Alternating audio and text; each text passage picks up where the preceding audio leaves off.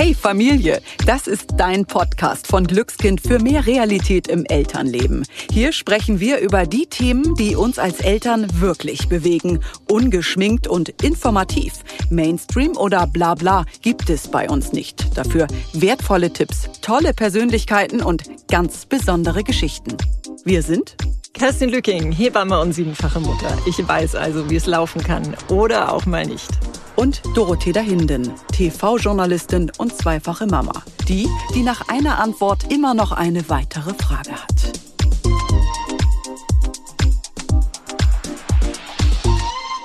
In den letzten Jahren habe ich als Hebamme einen deutlichen Trend erleben dürfen, denn den der späten Mutter oder auch Elternschaft. Ich betreue inzwischen viele Frauen, die jenseits der 40 ihr erstes Kind bekommen haben. Und ich beobachte natürlich, dass sich gerade ältere Schwangere mehr Sorgen um ihr ungeborenes Kind machen. Denn das Risiko einer Fehlgeburt oder auch für Komplikationen wie Diabetes oder Bluthochdruck ist erhöht.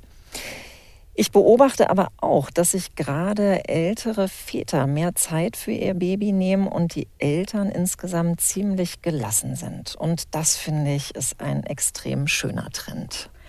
Was bedeutet es eigentlich, spät schwanger zu werden? Welche Hürden müssen bei der Zeugung des Kindes und bei der Schwangerschaft genommen werden? Ist der Begriff spätes Mutterglück inzwischen schon überholt, weil so viele erst spät Eltern werden? Wir haben viele Fragen zu diesem spannenden Thema und die stellen wir der Gynäkologin Dr. Med Heidi Göstinghoff. Sie hat sich auf den Kinderwunsch bzw. auch die späte Mutterschaft spezialisiert und berät viele ältere Frauen, die schwanger werden möchten. Heidi, wir freuen uns sehr, dass du wieder bei uns bist. Das ist ja jetzt schon der zweite Podcast, den wir mit dir aufnehmen. Und heute ähm, sind wir ja mit einem Thema unterwegs, was dich auch selbst betrifft. Und wir freuen uns einfach darauf, von deinen eigenen Erfahrungen profitieren zu dürfen. Ja, Heidi, wir steigen einfach gleich ein ins Thema, oder? Was meinst du? Ja. ja? Herzlichen Dank für die Einladung. Ja, sehr das macht gerne. mir immer wieder sehr viel Spaß. Und ich freue mich auch dazu, was sagen zu dürfen, weil es ist ja schon auch nochmal so ein bisschen ein Tabuthema oft. Das stimmt. Äh, Heidi, fang doch einfach mal an, von dir zu erzählen. Wir sind natürlich gespannt wie ein Flitzebogen. Wann bist du denn äh, das erste Mal Mutter geworden und wann das dritte Mal? Ja, ich habe immer gesagt, wenn ich mit 35 anfange, dann kann ich immer noch fünf Kinder kriegen. Und schwupps war man 35 und hat festgestellt, hm, passt jetzt immer noch nicht. Ähm, ich habe das erste Kind mit 38 bekommen und das zweite mit 39 und das letzte ganz unerwartet dann tatsächlich mit 49 Jahren nach einer total komplett unkomplizierten Schwangerschaft. Und ähm, ja, dem Kind geht es auch gut. Es ist jetzt zehn. Alles gut. Und kann man nur sagen, da kann man wirklich Mut mitmachen mit so einer Geschichte. Darf ich das so direkt fragen? War dein drittes Kind geplant oder eher ungeplant?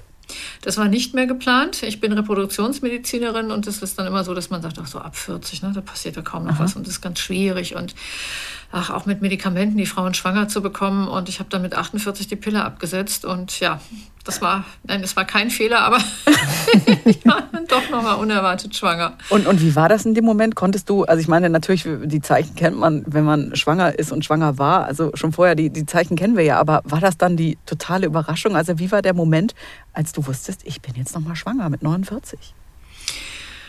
Ich habe es gar nicht geglaubt.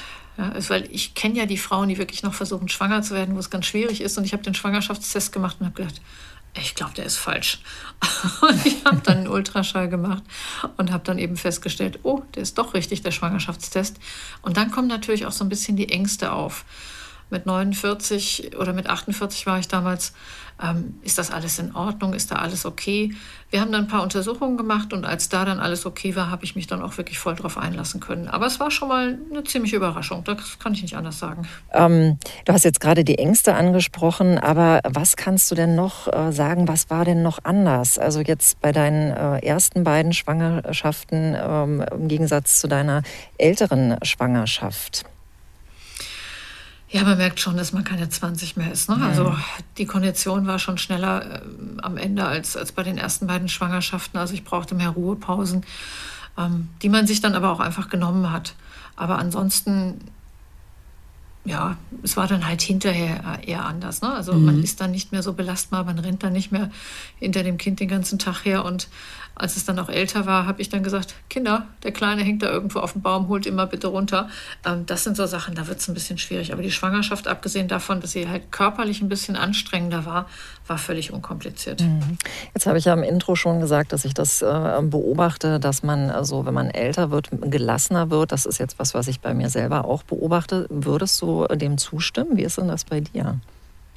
Ja, ich meine, gut, äh, bei mir war es jetzt nicht das erste Kind. Ich habe schon zwei, die waren zehn Jahre älter und ähm, da sieht man ja auch, dass das mit der Kindererziehung ja irgendwie schon mal funktioniert hat. Mhm.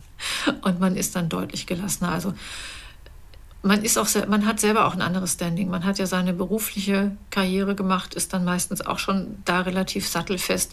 Da kann einem nicht mehr so viel passieren. Man hat, glaube ich, nicht mehr so viele Ängste wie eine jüngere Mutter, die sich auch beruflich vielleicht noch profilieren muss. Wie waren denn so die Reaktionen aus deinem Umfeld auf die dritte Schwangerschaft mit 49?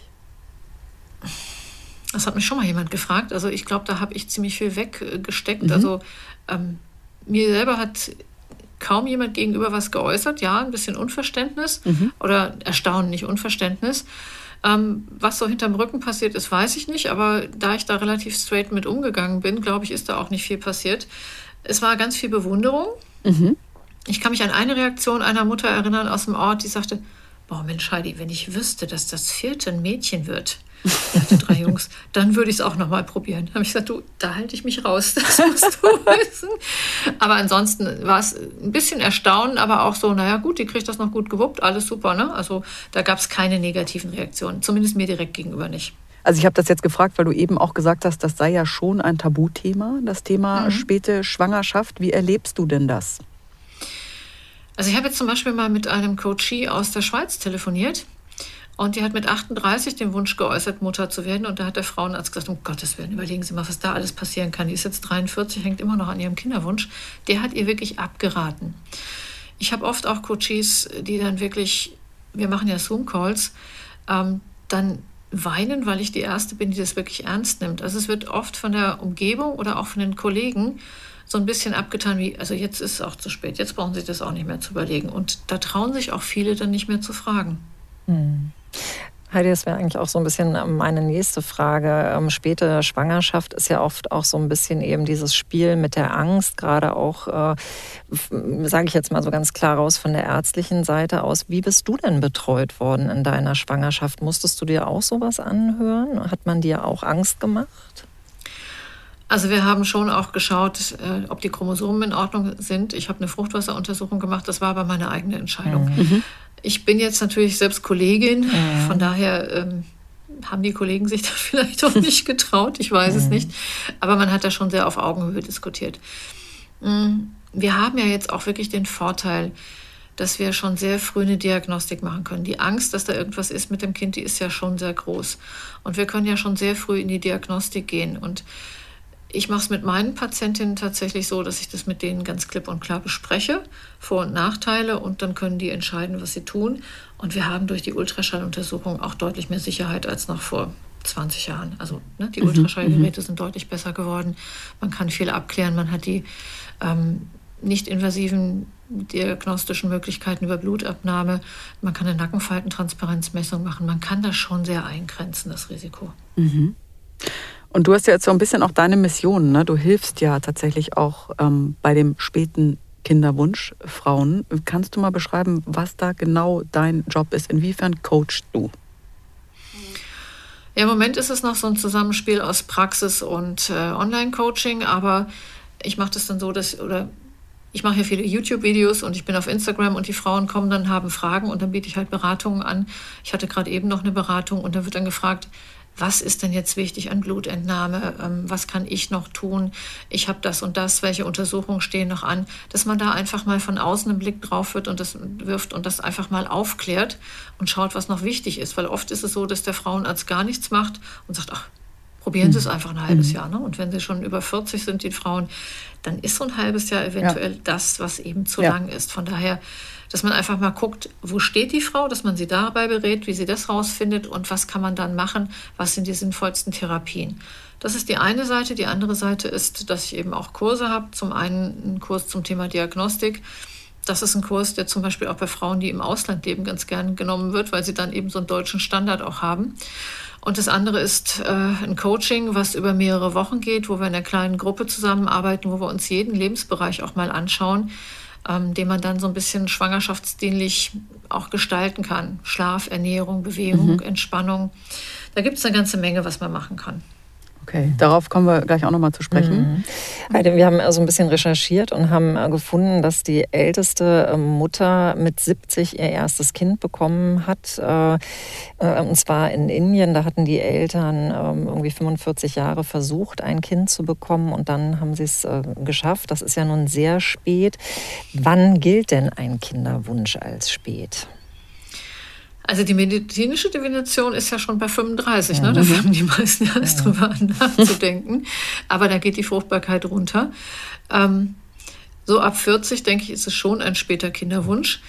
Aber manchmal ist der Lebenslauf halt manchmal so. Ne? Also mhm. Ich würde das nicht verurteilen. Mhm. Hast du da auch Zahlen, die so unseren Eindruck belegen? Weil ich denke schon, also wenn ich, ich komme jetzt aus Kiel und wenn ich da teilweise durch die Straßen gehe, da sehe ich schon inzwischen viele ältere Männer und Frauen mit Kinderwagen. Mhm. Ist das ein Trend? Ja, so in den 70ern haben die Leute dann meistens mit, oder die Frauen mit 25 ihr Kind bekommen. Heute sind wir so bei 30, 32 Jahren und es hat sich so ein Trend herausgestellt, dass sich seit 1990 die Anzahl der Mütter mehr als verdoppelt hat. Und das ist ein Trend, den man mehr in den Städten als auf dem Land sieht, mhm. aber dieser Trend ist da. Mhm. Das ist tatsächlich so, dass es immer mehr Frauen gibt, die in, in Anführungsstrichen höherem Lebensalter einen Kinderwunsch haben. Wenn wir jemand haben, der mit 20 schwanger ist, dann gucken wir auch erstmal ganz mhm. verwundert mhm. auf das Geburtsdatum. Also so zwischen 33 und 35 ist völlig normal. Das ist, glaube ich, auch so das, was im Moment äh, das häufigste Alter ist, würde ich mal schätzen. Und woran liegt das, diese Entwicklung? Liegt es dann doch daran, dass ähm, viele erstmal sagen, ich lebe jetzt erstmal, sage ich, äh, den Job oder ich gehe reisen? Vielleicht jetzt auch gerade vor Corona, wo das alles noch möglich war. Mhm. Woran liegt das, dass sich das so entwickelt hat? Naja, es ist ja so, dass die Frauen schon auch immer besser ausgebildet sind. Viele studieren, dann dauert es halt noch mal länger. Dann will man ja von seinem Studium auch was haben oder auch von seiner Berufsausbildung. Vielleicht bekommt man auch eine gute Aufstiegschance angeboten und nimmt die noch mit. Viele wollen vielleicht tatsächlich auch erstmal noch reisen, das Haus abbezahlen oder die Wohnung mhm. abbezahlen. Manchmal ist es auch so, dass sich der richtige Partner erst später einstellt. Ähm, das ist bei den Männern zum Teil ja auch so. Vielleicht ist es auch so, ich weiß es nicht, dazu bin ich zu alt, aber dass sich die jungen Leute vielleicht nicht so früh binden möchten. Das ist mhm. auch in Ordnung, dass man erstmal guckt, wo stehe ich, was kann ich machen und mein Leben erstmal lebe. Und dann wird es halt auch mal ein paar Jahre später mit dem Kinderwunsch. Ja. Mich würde da eine kleine Sache interessieren. Was hältst du denn davon? Ich weiß, äh, vor einigen Jahren ging das immer durch die Medien, dass eine, einige Firmen auch gesagt haben, lass dir die Eizellen einfrieren, wir bezahlen das. Was hältst du denn davon, wenn sich jemand die Eizellen einfrieren lässt, sage ich mal mit Mitte, Ende 20, Anfang 30? Also die Idee finde ich primär nicht schlecht. Man muss aber wissen, dass das keine Garantie ist. Du brauchst mhm. ungefähr sieben Eizellen, um eine Schwangerschaft zu erzeugen. Ich hatte jetzt tatsächlich aber auch einen Coachie, bei dem sind die Eizellen jetzt aufgebraucht und okay. äh, da ist nichts mehr da. Also es ist tatsächlich keine Garantie. Es ist eine sehr teure Sache und es ist natürlich auch eine Therapie, also man muss ja hormonell die Eizellen stimulieren, mhm. dass es mehr als eine gibt, die auch so ein bisschen anstrengend für den Körper ist. Und man braucht in der Regel zwei bis drei Zyklen, bis man genügend Eizellen zusammen hat. Aber wenn der Trend so weitergeht, dass die Schwangeren immer älter werden, mhm. denke ich, ist das etwas, was ganz gut auf die Familienplanung einzahlt. Mhm. Wie lange können die Eizellen eingefroren werden? Wie viele Jahre ist das möglich? Gibt es da eine Zahl? Ich glaube, meines Wissens tatsächlich unendlich. Okay. okay. Man macht okay. das ja zum Beispiel auch bei Patientinnen, die ähm, ein Krebsleiden ja. haben, dass man versucht, da mhm. entweder nochmal Eierstocksgewebe einzufrieren mhm. oder Eizellen einzufrieren, bevor sie in die Chemotherapie mhm. gehen. Und auch bei Männern, wenn sie bestimmte Krebsleiden haben, dass man da vorher schon mal Samenproben einfriert und die kann man recht lange aufbewahren. Heidi, was sind denn so die typischen Fragen und Ängste, mit denen die Frauen zu dir kommen, wenn sie einen späten Kinderwunsch haben? Ja, das erste ist einmal, dass sie sich kaum trauen, es anzusprechen. Bei mir ist es jetzt relativ einfach, ne? mhm. weil ich selber noch sehr spät ein Kind bekommen habe. Aber die haben oft schon sehr harsche Reaktionen bekommen. Und dann ist natürlich auch immer die Angst, geht das überhaupt noch? Kann ich überhaupt noch schwanger werden? Ähm, das Fehlgeburtsrisiko, was natürlich mit zunehmendem Lebensalter auch steigt, ist auch immer ein Thema.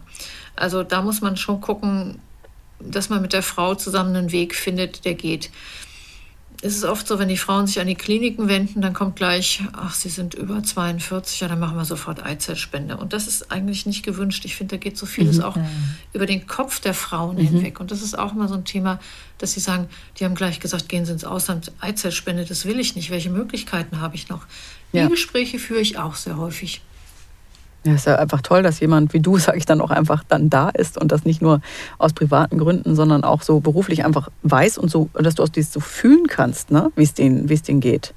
Und dass diese also, Fragen, ja, dass, man, dass man die stellen kann. Also ich glaube tatsächlich, da bin ich dann immer so ein bisschen biestig auch, aber ich glaube, einen Mann würden sie sowas nicht fragen. Ne? Also ja. das ist halt einfach so. Wenn der noch spät Kinderwunsch hat, dann ist das so. Und äh, wenn man sich mal anschaut, was, was auf der männlichen Seite alles geht, es geht Samenspende und es ähm, geht auch, dass die Männer mit, mit einem höheren Lebensalter in die Behandlung gehen. Wir dürfen in Deutschland nicht zur Eizellspende aufklären und beraten, sonst verlieren wir unsere Zulassung als Ärzte. Mhm. Und auch viele diagnostischen Geschichten, wie zum Beispiel, dass man vor der, vom Einsetzen der Eizellen bei einer künstlichen Befruchtung nochmal guckt, wie das Erbmaterial ist.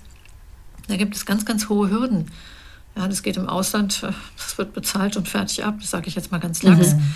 Aber in Deutschland muss man dann wirklich irgendeine ernste Vorerkrankung haben. Man muss zum Ethikrat oder zur Ethikkommission, da gibt es acht Stück. Das ist so ein Gremium, das sich aus Juristen und Kirchenvertretern zusammensetzt. Ich weiß, ich kenne die Zusammensetzung nicht genau, aber Sie sollten auch nie oder ihr solltet nie auf die Idee kommen, das selber zu stellen, diesen Antrag, weil das ist so kompliziert. Mhm. Da braucht man dann mhm. auch schon wieder Hilfe. Und ähm, die Hürden sind da sehr hoch gehangen.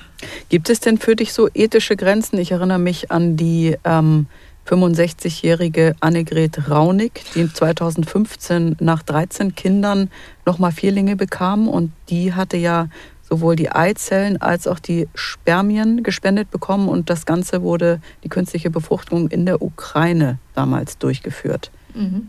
Wie sind solche Geschichten so für dich? Ich fange mal anders an. Ich habe manchmal auch Klientinnen, die mit mir telefonieren, ähm, wo ich dann da, nee, also da gehen Sie mal am besten zu dem Behandler vor Ort oder mhm. überlegen noch mal ganz genau. Es gibt manchmal auch Leute, wo ich sage, da passt es nicht. Da ist, da, ist, ist hinter dem Kinderwunsch ein Motiv, dass das passt nicht zum Kinderwunsch. Mhm. Und da muss man so ein bisschen gucken, warum möchten die Menschen Kinder haben. Wenn ich jemanden habe, der jetzt zum Beispiel auch selber körperlich schon sehr eingeschränkt ist mit, mit Mitte 40. Da muss man auch überlegen, macht das Sinn, dass diese Frau dann zum Beispiel nochmal Kinder bekommt, ja? weil mhm. die hat ja schon mit sich selbst Probleme und Kinder bleiben ja kein kleines Baby. Irgendwann fangen die an zu laufen und dann muss man verdammt schnell sein. Das wisst ihr beide selbst. Mhm. Und äh, es gibt aber auch die 50-Jährigen, die sehr fit sind. Bei 65, ach, ich, ich habe da mal, ich weiß es nicht, aber ja, wir werden heute fast alle 80, aber mhm. wenn ich 65 bin beim ersten Kind, dann habe ich nicht mehr so viel Zeit, das Kind zu begleiten. Mhm. Ja, und äh, ja, es gibt auch Studien, die sagen, wenn man das erste Kind spät bekommen hat, das gilt aber für die natürlichen Schwangerschaften, dann hat man auch eine höhere Lebenserwartung. Für die künstlichen mhm. Befruchtungen kenne ich das nicht, aber mhm. man muss ja irgendwie auch noch die Chance haben, das Kind mal zumindest bis zum Abi zu bringen. Ja. Also so 50 ist für mich schon so, so eine Grenze. 55, wenn man wirklich biologisch mhm. noch keine Vorerkrankung hat, aber dann hört es für mich tatsächlich mhm. auch schon mal so ein bisschen mhm. auf, denke ich. Mhm. Also ich würde es immer im Einzelfall ausmachen, aber ich glaube so mit, mit 55, man muss ja auch wirklich noch in der Lage sein, das Kind zu versorgen. Heidi, kannst du mal so ein bisschen aus der Praxis, also aus deiner Praxis auch erzählen, wie schwierig ist es, schwanger zu werden ab 40? Wie lange dauert es und ähm, wie ist der Weg dahin? Das ist ganz unterschiedlich. Ähm, was ich immer schaue, ist, wie sehen die Eizellreserven aus. Und da habe ich zum Teil schon 38-Jährige, die ganz, ganz schlechte Eizellreserven haben. Und ich habe 42-Jährige, ich hatte jetzt gerade mit jemandem nochmal telefoniert, der hat ein AMH von 1,92. Das ist ein super AMH für 42. Was ist das, ein AMH? das ist das Anti-Müller-Hormon. Der okay. Normwert geht da von 1 bis 8. Und ich gucke mir halt auch an, wie sehen die Eierstöcke aus. Hm, wenn jemand noch regelmäßige Perioden hat, dann kann man schon sagen, dass ja, so 50 Prozent ein bisschen weniger innerhalb eines Jahres schwanger werden. Das ist auch immer so ein Stufenweg. Man versucht es dann immer erstmal mit einer milden Stimulation. Ähm, wenn das nicht hilft, dann würde man vielleicht nochmal eine Insemination machen. Man guckt sich da natürlich auch deutlich genauer die Parameter an. Ne? Es, ich bin dann ein bisschen schneller bei den Patientinnen, die ein bisschen älter schon sind mit der Diagnostik. Wie sehen die Eileiter aus? Wie sieht das Spermiogramm aus? Und wenn da kleinere Einschränkungen sind, dann verweise ich sie auch schon mal ein bisschen eher in die Klinik, weil mhm. die Zeit dann auch doch läuft. Und je älter jemand ist, desto häufiger ist natürlich auch eine Fehlgeburt und je häufiger haben wir dann auch Chromosomenfehler an den Spermien und an den Eizellen. Und ähm, mhm. das muss man mit der Zeit ein bisschen einrechnen. Wie lange das dauert, das kann man gar nicht sagen. Ich habe Schwangere, die haben die Pille abgesetzt mit 42, sind sofort schwanger geworden. Und ich kenne auch welche, die dann wirklich irgendwie am Ende des Tages gesagt haben, wir waren im Ausland und haben mit Spendereizellen gearbeitet. Das ist sehr unterschiedlich. Kannst du noch mal ganz kurz den Begriff Insemination erklären und auch Ach, sagen, inwiefern du hormonell dann auch stimulierst? Das, nur das für alle, die es noch nicht wissen. Also meistens nehme ich Clomiphen, das ist ein Medikament. Wenn du eine Eizelle bekommst, dann hast du Östrogen, was gebildet wird in der Eizelle und das signalisiert der Hirnanhangsdrüse, da unten tut sich was, da kann ich mich zurücklegen. Diesen Blutweg, den unterdrückt das Clomiphen und die Hirnanhangsdrüse hat das Gefühl, am Eierstock tut sich nichts und schüttet vermehrt follikelstimulierendes Hormon, also FSH, aus. Und da kommen dann eins, zwei gute Eizellbläschen. Das ist so das, womit ich anfange. Mhm.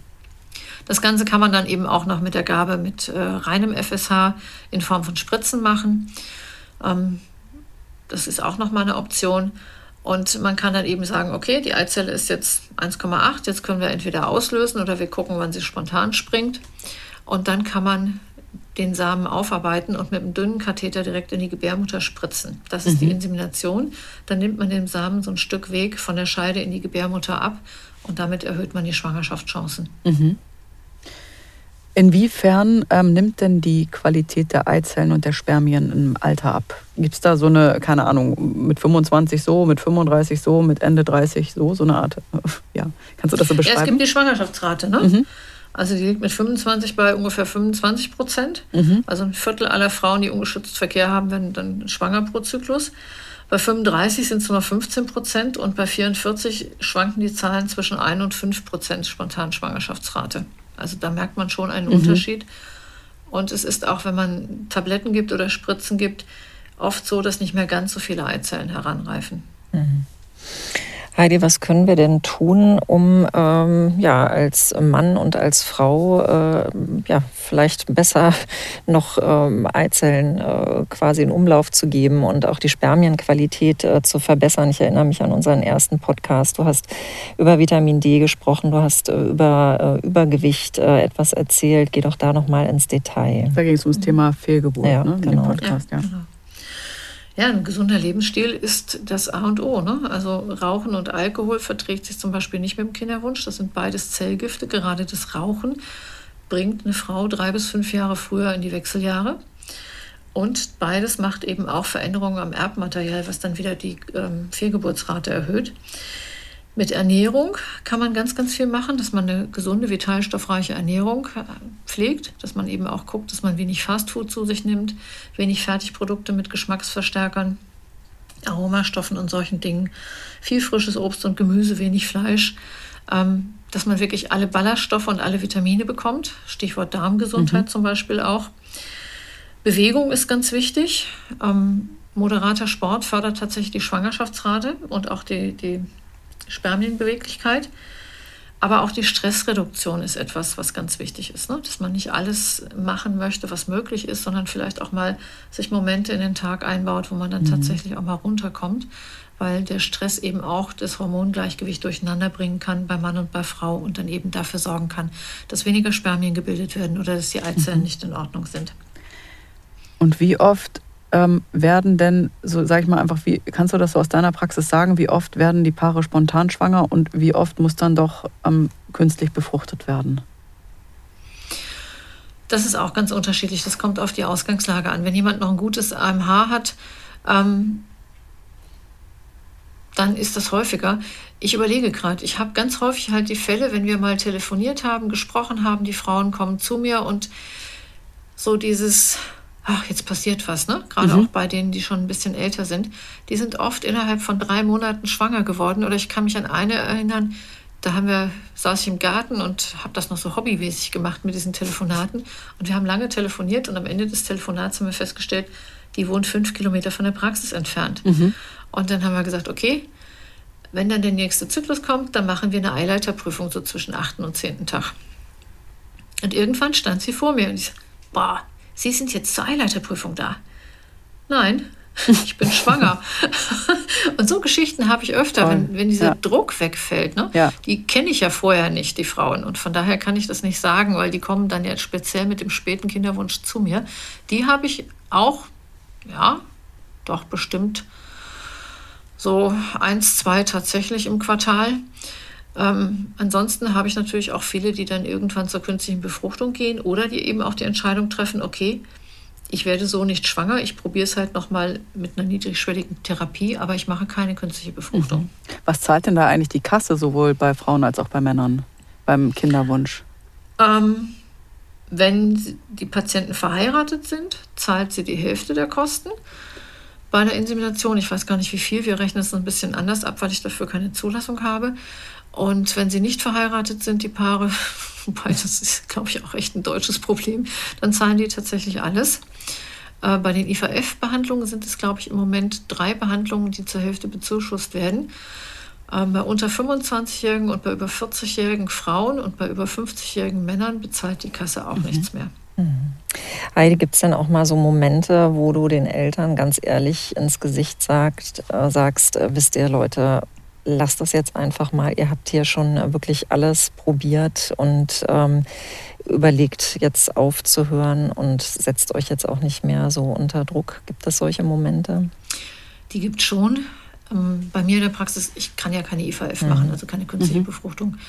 Und wir haben dann auch zum Beispiel schon mal Patienten, wo das Spermiogramm wirklich nicht gut ist, wo die Eizellreifung nicht gut ist. Und äh, ne, dann setze ich mich auch mit denen hin und sage, Sie können das noch machen, aber überlegen Sie mal, was Sie sich da antun. Mhm. Also ich glaube, da muss man auch Augenmaß behalten und gucken, was möglich ist.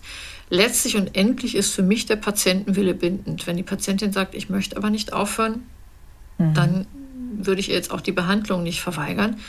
Aber ich würde sie dann halt gelegentlich auch mal wieder darauf ansprechen. Und mhm. viele gehen dann auch andere Wege oder sagen, wissen Sie, ich höre jetzt einfach auf, weil das ist schon anstrengend und viele haben ja auch schon ein Kind. Ich werde meinem Kind nicht mehr gerecht. Ähm, das ist sehr unterschiedlich. Mhm.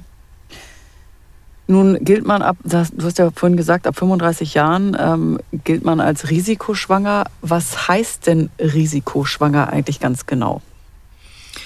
Es gibt dann halt vermehrt internistische Erkrankungen wie Bluthochdruck, Diabetes oder auch, dass man eine Blutzuckererkrankung, wenn man sie nicht schon vorher hat, in der Schwangerschaft entwickelt, was dann immer dazu führt, wenn man es nicht behandelt, dass das Kind groß, aber unreif ist. Mittlerweile gibt es da aber einen Screening-Test, sodass die Frauen recht gut dort äh, gefunden werden, die einen Diabetes entwickeln. Ähm, es gibt durch den Bluthochdruck eben vermehrt Schwangerschaftsvergiftungen. Ähm, dass der Mutterkuchen vielleicht mal nicht so richtig gut funktioniert, dass die Kinder etwas kleiner werden, dass die Durchblutung dann nicht so gut ist. Und dann muss man halt wirklich rechtzeitig entbinden. Mhm. Mittlerweile haben wir aber mit den Doppler-Untersuchungen eben auch einen ganz guten Parameter, dass wir das mal ganz frühzeitig auch erkennen können. Mhm. Mhm. Und inwiefern unterscheiden sich denn dann die Untersuchungen in der Schwangerschaft, wenn eine Frau älter ist? Also bei uns tatsächlich machen wir das wirklich risikoadaptiert und nicht altersadaptiert. Ähm, wenn jemand zum Beispiel in der Frühschwangerschaft schon die ganzen Vorsorgeuntersuchungen gemacht hat, was die Genetik angeht, dann kann man sich zurücklehnen. Wenn jetzt ein Befund kippelig ist oder ein CTG nicht gut ist, ähm, dann würde ich immer zur Kontrolle einbestellen, aber ich würde jetzt keine engeren Abstände machen, wenn es jetzt keinen Grund gibt. Mhm. Ja. Wir gucken ja immer routinemäßig nach dem Blutdruck zum Beispiel. Wenn der erhöht ist, muss man halt reagieren wenn der Doppler schlecht ist, also das ist diese Blutflussmessung in der Nabelschnurarterie, dann muss man reagieren. Dann kommen zum Teil auch die Frauen tatsächlich alle zwei bis drei Tage. Das ist aber wirklich altersunabhängig, das ist wirklich risikoadaptiert.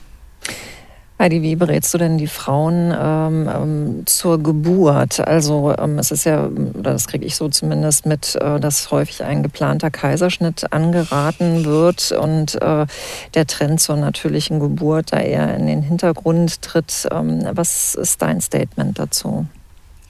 Also da habe ich auch wieder so meine eigene Geschichte.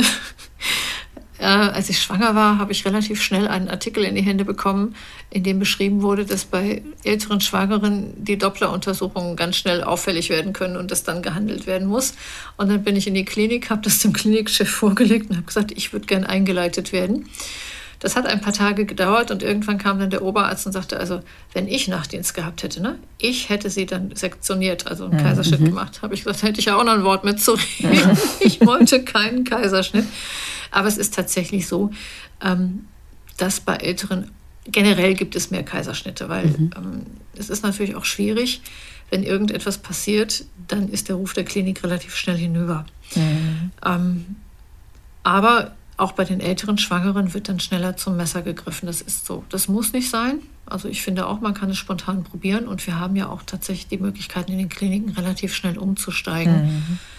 Ähm, das hat sicher aber auch mal so ein bisschen den Hintergrund, wenn eine 25-Jährige hm, schwanger ist, die bekommt sicher noch mal ein oder zwei Kinder. Bei einer 42-Jährigen weiß man das nicht. Das bleibt dann oft das einzige oder die letzte Schwangerschaft. Ähm, da bin ich dann, was, was so Sachen angeht wie Beckenendlage oder so Geschichten, da wäre ich dann auch vorsichtiger. Da würde ich auch sagen, also dann vielleicht tatsächlich eher eine Kaiserschnittsentbindung als eine spontane Entbindung. Aber wenn alles in Ordnung ist und wenn die Frauen zum Beispiel auch schon gerade Kinder haben, warum eigentlich nicht? Mhm. Heidi, was wir auch noch gerne wissen möchten, äh, auch äh, was so als Hörerin-Wunsch kam, dass du vielleicht noch mal erklärst, warum denn ähm, das Risiko von Fehlgeburten und auch äh, die Trisomien, die auftreten können, bei einer späten Schwangerschaft erhöht ist. Also die Eizellen werden in der achten Schwangerschaftswoche deiner Mutter angelegt. In der 20. Schwangerschaftswoche sind da die meisten vorhanden und dann geht es bergab. Aber die Eizellen sind deutlich älter zum Teil schon als wir und äh, die kriegen natürlich auch alles mit. Und auch die Eizellen altern. Die letzte Reihverteilung der Eizellen, die findet dann statt, wenn das Spermium in das Ei eindringt. Und dann treten die in Zweierreihen an und dann gibt es so Eiweißfäden, die diese Zweierreihen auseinanderziehen. Das funktioniert bei einer jungen Frau relativ gut, weil diese Zweierreihen relativ gerade sind und weil die Eizellen, äh, die Eiweißfädchen recht regelmäßig ziehen. Wenn dann die Eizelle etwas älter ist, dann kann man sich das so vorstellen, als würden im Altenheim in Zweierreihen jemand antreten. Ne? Da steht der Rollator ein bisschen mehr links, der Rollstuhl ein bisschen mehr rechts. Und man kommt da nicht mehr so gerade durch die Mitte. Dann geht mal ein Pärchen nach links und das andere nach rechts. Die gleichmäßige Teilung funktioniert nicht mehr so gut, auch weil diese Eizellfädchen oder Eiweißfädchen, die da an den Chromosomen ziehen, nicht mehr so stark sind. Und so passiert es dann halt, dass zum Beispiel ähm, zwei Chromosomen in die Eizelle, die befruchtet ist, kommen und in das Polkörperchen, was sich dann so abschnürt und was dann im, am Ende des Tages resorbiert wird, gar kein 21er Chromosom zum Beispiel drin ist. Und dann kommt noch eins vom Mann dazu und dann haben wir die Trisomie 21. Es gibt übrigens auch, das ist ein bisschen seltener, die Geschichte, dass der Mann zwei 21er mitbringt. Ne? Das liegt also nicht nur immer an der Frau, sondern es gibt es auch mal von männlicher Seite, ist aber deutlich seltener. Und so kann das mit allen Chromosomen passieren. Die Trisomie 21 ist jetzt tatsächlich überlebensfähig. Trisomie 13 zum Beispiel schon mal nicht mehr und viele andere Dinge merken wir gar nicht, dass wir dann eine Fehlgeburt haben, weil die so schwer mit dem oder die, die Embryonen so schwer beeinträchtigt sind, dass es mit dem Leben nicht vereinbar ist. Deshalb auch die vermehrten Fehlgeburten. Mhm. Okay.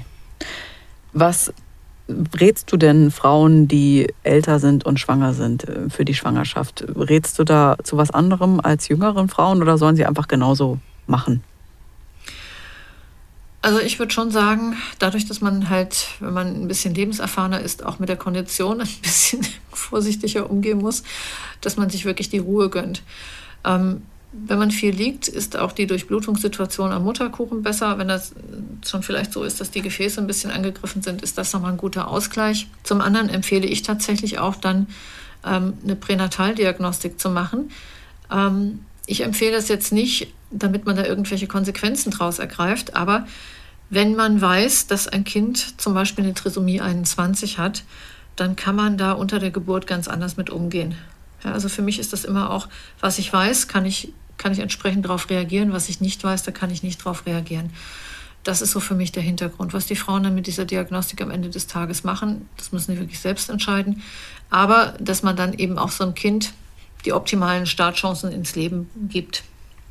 Und auch so würde ich schon sagen, dass man da einmal mehr nachguckt als, als bei einer 20-Jährigen, dass man eben auch frühzeitig erkennt, ob das Kind wirklich regelrecht wächst oder ob es zurückbleibt, ob die Versorgung eben eingeschränkt ist, dann müsste man halt auch gucken, dass man ein bisschen früher entbindet. Oder muss man halt engmaschiger überwachen und gucken, dass man den richtigen Entbindungszeitpunkt findet. Aber ich würde da jetzt nicht zu einer übertriebenen Vorsicht raten. Ich würde halt gucken, dass ich ein bisschen langsamer mache und dass ich die Diagnostik, weil halt die Chancen auch größer sind, dass man da leider was findet, dass man die Diagnostik wahrnimmt. Kurzer Einschub von uns. Wir haben eine Podcast-Folge gemacht mit Kati. Kati ist Mama von zwei Kindern mit Down-Syndrom. Das war ein ganz, ganz tolles und berührendes Gespräch. Heidi, wenn du jetzt mal aus deinem eigenen Nähkästchen plauderst, was würdest du denn sagen, welche Vorteile bietet denn die späte Elternschaft? Also das, was ich oft beobachte, ist, dass die Eltern, natürlich habe ich schon gesagt, gelassener sind, äh, aber ich finde auch, dass sie die Elternschaft irgendwie bewusster wahrnehmen. Wie siehst du das denn? Also ich finde zum einen, dass, dass diese Frauen, die schon ein bisschen älter sind in der Schwangerschaft, deutlich, ja, ich sage es mal, Lachs vernünftiger sind. Ja? Also da diskutiere ich nicht mehr über lange Partynächte, über Nikotinkonsum in der Regel auch nicht. Da diskutiere ich nicht mehr über ähm, Reisen in der 38. Schwangerschaftswoche, sondern das ist einfach klar und das ist, man hat viele schon erlebt, man ist einfach ruhiger. Zum anderen, äh, ja, man kann dann, wenn man älter ist, man muss sich beruflich nicht mehr beweisen, man hat vielleicht auch so, so ein Standing dass man dem Kind vielleicht auch deutlich was anderes bieten kann und dass man da auch deutlich ruhiger ist, weil man die eigene Situation nicht mehr absichern muss, ne? sondern weil mhm. man einfach weiß, ich habe meinen Beruf und wir können uns einen gewissen Standard leisten. Die Ausbildung von dem Kind ist schon gesichert. Es macht einfach eine deutlich größere Gelassenheit und man kann das einfach, glaube ich, auch nochmal mhm. ganz anders genießen. Wie erlebst du die Männer? Ja, also im Moment überhaupt nicht, ne? Ja. Vor Corona. also wir haben im Moment tatsächlich, äh, es dürfen keine Begleitpersonen mhm. mit. Wir haben das dann ab und an mal, dass wir, wenn wir in einem größeren Raum Ultraschall machen, dass wir die Männer dann dazu holen. Aber vor Corona war es tatsächlich so, dass die Männer gerne mitgekommen sind, dass sie das auch ganz bewusst miterlebt haben. Es ist ja häufig die Situation, dass es für beide die zweite Partnerschaft ist und da möchte man das alles nochmal richtig mhm. machen und möchte dann auch nochmal ganz anders damit umgehen. Also auch die Männer sind sehr viel besorgter und bringen sich da sehr viel mehr mit ein. Kerstin, du hast doch von einem Vater erzählt, der ähm, 73, 73, war, als das Kind genau, kam. Wie ja. hast du den denn erlebt? als unglaublich fürsorglich. Also ne, der hat sich sehr um seine Frau gekümmert und sehr, sehr intensiv um die Kinder. Ne, ja. Also, ja. Kerstin, du hast ja jetzt auch sieben Kinder. Mhm. Das erste hast du mit Anfang, Anfang 20, 20, bekommen genau. und das letzte mit Ende 30. Genau. Was ja. war bei dir denn der Unterschied? Meine Nerven. Obwohl du dich ja schon als gelassener beschreibst. Doch, doch, doch. Also ich bin äh, gelassener definitiv in der äh, Erziehung, ja, weil ich einfach schon vieles kenne und ähm, ich reg mich da gar nicht mehr drüber auf. Ähm, aber ich merke halt schon, das geht sehr an die Kraft. Ja. Und äh, man ist auch nicht mehr, Heidi, ich weiß nicht, ne? du kannst da sicherlich zustimmen, man ist schon nicht mehr ganz so fit, so insgesamt. Ja. Die Grenzen sind schneller Total. erreicht. Mhm. Auch ja, so im ersten Babyjahr, sag ich mal, war das? Mhm. Ja, doch. Ja? ja? Ja, Woran habt ihr das so deutlich gemerkt? Ja, müde. Also ne, du kennst natürlich dieses Gefühl, äh, du gehst durch Wolken oder durch ja. Watte. Und das äh, fand ich bei Kind Nummer 7 mit Ende 30, das fand ich sehr viel extremer. Auch dieses Stillen hat mich so angestrengt. Wie war das bei dir, Heidi? Also ich muss ganz ehrlich auch sagen, den letzten habe ich am wenigsten lang gestillt. Ähm, da habe ich dann auch selbst irgendwie, also er hatte keine Lust mehr und ich auch nicht relativ schnell. Äh, was tatsächlich auch anstrengend ist, und da ist mein Jüngster, also echt auch der Meister von allen, meine Kinder sind immer nachts gekommen und bei zweien bist du dann fünfmal aufgestanden. Am nächsten Morgen hast du echt toll ausgesehen. Mhm. Ähm, mein jüngster Sohn ist zehn, der kommt aber auch immer noch nachts. Das ist sehr anstrengend. Also mittlerweile lasse ich den jetzt einfach bei mir ins Bett krabbeln, aber das ist auch keine Lösung, weil der dann mhm. so unruhig ist, dass ich dann auch nicht schlafe. Also es gibt schon Nächte, wo mein Mann dann neben dem Kind aufwacht und ich im Kinderzimmer liege. auch ein schöner Einblick. Ähm, Heidi, ich hätte mit Kerstin zusammen, also Kerstin und ich hätten noch ein paar konkrete Fragen an dich. Ähm, mhm. Zum Beispiel, wenn ich mir jetzt noch ein Kind wünsche, aber keins mehr bekommen werde, mir das klar ist, weil zum Beispiel mein Partner oder meine Partnerin sagt, nee, das ist nicht mehr, oder ich mich zu alt fühle. Ähm, was sagst du, wenn dieser Wunsch da ist, entweder der Partner oder die Partnerin sagt, wollen wir nicht mehr, oder ich selbst sage, irgendwie bin ich zu alt. Wie kannst du diese Gefühle nehmen? Oder was wäre deine Antwort, wenn, wenn dir jemand das schildert, die Geschichte? Ich hätte so gern noch, aber es ist nicht mehr möglich. Also ich würde dann diese Frauen immer auffordern, auch nochmal ins Gespräch zu gehen mit dem Partner. Weil ich glaube, wenn man den Wunsch, sei es kein Kind haben zu wollen oder sei es nochmal dringend ein Kind haben zu wollen, des Partners ignoriert, dann gibt es, glaube ich, irgendwann Schwierigkeiten in der Partnerschaft oder Vorwürfe. Jetzt ist es bei uns Frauen so, dass wir so ein bisschen lauter die biologische Uhr ticken hören. Mhm. Ähm, also da würde ich immer empfehlen, nochmal mit dem Partner ins Gespräch zu gehen, mal zu gucken, warum möchte der kein Kind mehr? Hat er einfach Angst, dass was passiert oder hat er Angst, dass es schwieriger wird? Hat er wirtschaftliche Ängste? Und dass man dann da auch wirklich guckt, dass man da als Paar in Konsens kommt, weil sonst wird es, glaube ich, am Ende der Tage schwierig, wenn einem der Wunsch abgeschlagen wird. Ich mhm. glaube, dass man sich besser mit einem Kind anfreunden kann als mit einer verpassten Schwangerschaftschance, wenn man älter ist. Ist, ist so mein Gefühl. Mhm. Ja, weiß ich nicht. Ähm, die anderen erlebe ich dann oft nicht.